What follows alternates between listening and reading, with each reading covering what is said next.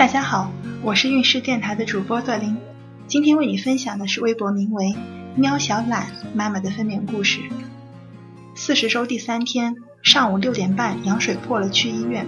因为宝宝估重比较重，我一直以为自己会提前生，早早就准备好了待产包。可是到了预产期当天，肚子还是毫无反应。去做 B 超，估重七斤六两，吓得我暴走催生，但是也没有一点用。生怕自己生不下来，最后还得剖，又默默等了两天。第三天早上六点半起来上厕所，发现哗啦一股热流，好像是破水了，把还在睡觉的妈妈和老公叫起来，紧张又兴奋地去医院。到医院急诊做了一次内检，医生说确实是破水了，就给我收入了住院部，等待安排床位的间隙又做了内检和胎监，宫缩频率是四分钟左右一次，不是很强烈。内检说已经开了差不多两指，可以进待产室了。然而我还没有什么感觉，心想两指就这么点儿痛吗？那我还是很能扛的嘛。还想着我可能是那种生小孩不会痛的幸运儿。这个医院的待产室非常人性化，老公可以全程陪产，还有瑜伽球什么的帮助缓解疼痛。一开始我和老公还有说有笑，但慢慢的宫缩越来越频繁。每次痛的时候，我就说不出话了，绝望地问护士什么时候可以打无痛。护士说开三指就可以打。然而中午一点，内检居然才开两指半，四个小时只开了半指，这半指也太痛了。护士让我多下床走走，帮助开指。我就一边走一边看着走廊里的产妇都被老公搀扶着，像僵尸一样面色惨白地慢慢挪动。好不容易三点内检，说已经勉强开三指，可以进产房了。孕期看了很多顺产日记，有人说产房里有一张冷冰冰又很高的产床，要自己爬上去，家属不能陪。有人说几个产妇在一间产房里能听到对方的喊叫，搞得我很紧张。但是这家医院的产房出乎了我的意料，是个类似宾馆的小单间，有独立的卫生间，很温馨。进了产房。我就催护士要他找医生给我打无痛，因为当时我已经痛得发抖了。每次阵痛来的时候，老公就在旁边耐心地跟我说深呼吸，但我痛到直接叫他闭嘴，但他还是很耐心地跟我说深呼吸。现在这是唯一能缓解疼痛的办法了。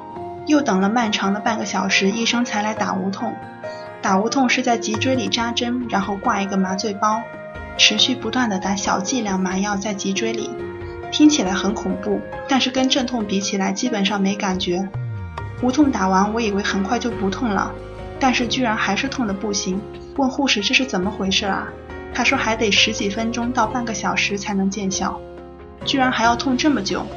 此时我每一次阵痛来就全身发抖出虚汗，原来我也是一个对疼痛很敏感的人。一个小时之后还是觉得很痛，麻药师过来看我，还是痛到不行，给我加大了剂量。慢慢的，我才稍微好受一点。无痛其实不是完全感觉不到痛，而是每次阵痛变成了钝痛，没有那么受不了了。阵痛的间隙两分钟我就昏睡过去，阵痛一来我就跟着老公的指令深呼吸，就这样又过去了两个小时。五点多从昏睡中醒来，护士让我下床走路，加快开指。这时候麻药已经很有效了，下床的时候我都站不稳。扶着一个带轮子的椅子，由助产士陪着我走了一个多小时，期间还喝了碗粥恢复体力。医生说七点开始就进入正式产程，感谢无痛，让我能够昏睡一下恢复了体力，也真的缓解了很大程度的痛感。第三产程就是在产房里用力了，这个产程一般都蛮快的，可是我硬是用了两个多小时。医生说我用力没用对的时候，也还是很耐心的帮我。老公一直在陪产。其实什么都帮不了，只能不停地给我心理支持，跟我说我做的很棒。总之，我经历了宫缩无力，停掉了无痛，还打了催产针，使出了浑身的力气，终于在九点零八分把宝宝生下来。无侧切，轻微撕裂。生下来的那一刹那非常爽，我以为生小孩就这样愉快的结束了，可是没想到接下来我面临的是比生小孩更痛苦的压肚子、大出血。